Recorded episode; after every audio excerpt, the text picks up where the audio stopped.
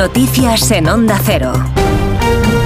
Noticias con María Hernández. Buenos días, María. Buenos días, Alsina. El fiscal general del Estado, Álvaro García Ortiz, lo escuchábamos esta mañana en más de uno, ha confirmado que no se comunicó a la Fiscalía el desmantelamiento de la unidad de la Guardia Civil, el de, la unidad de élite de la Guardia Civil para luchar contra el narcotráfico. El OCON Sur remite a la memoria de la Fiscalía donde se aborda la falta de medios de los agentes. Yo no puedo hacer esa afirmación. Lo que sí que eh, sabemos por la memoria es que esto no se comunicó a la Fiscalía simplemente. La Fiscalía trabaja eh, todos los días con las fuerzas y cuerpos de seguridad, no es un órgano aislado, trabajan codo a codo con los fiscales antidroga. Luego yo creo que es un trabajo conjunto que hay que poner en valor conjuntamente. Defiende la obligación del fiscal general de conocer lo que sucede en la Fiscalía, también el dictamen sobre la imputación de Puigdemont por terrorismo que está elaborando la teniente fiscal y que es, dice García Ortiz, absolutamente libre. Rechaza haber presionado al fiscal del Supremo, Álvaro Redondo, para que cambiase su criterio inicial. No hay eh, dos informes, hay un informe, el otro era un borrador. Yo desconozco la existencia de ese borrador, por supuesto que lo desconozco. Él era perfectamente libre de haber eh, tenido un criterio o haber tenido otro, perfectamente libre tenía el criterio que luego luego a sus compañeros, hay muy poquito más que decir, pero desde luego es una insidia decir que yo le he modificado el criterio al señor Redondo. Sostiene que la Fiscalía no debe entrar en el debate político, sería un elemento de distorsión pronunciarse sobre la amnistía, como pidió el Senado, y no ha querido cifrar el número de causas a las que afectará la amnistía.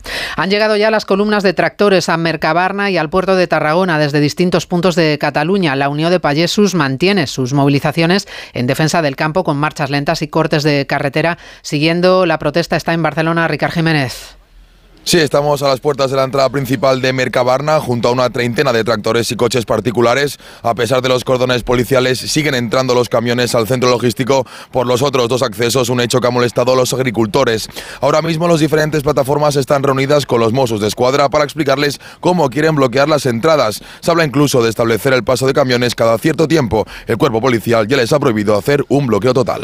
En Cádiz, los trabajadores de Acerinox han cortado la autovía 7 en ambos sentidos durante algo más de media hora mañana, provocando el colapso de tráfico en las carreteras de la bahía de Algeciras en plena hora punta esta mañana.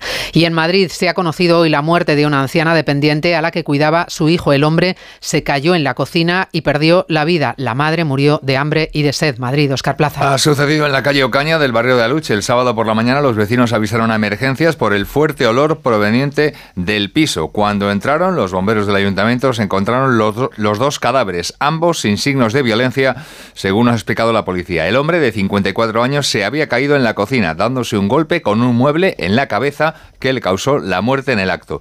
A consecuencia de ello, se supone que días después, su madre inválida de 87 años falleció por la falta de ingesta de alimentos y de agua. Así terminamos. Actualizamos la información de esta mañana en una hora, a las 11, las 10 en Canarias. Síguenos por internet en ondacero.es.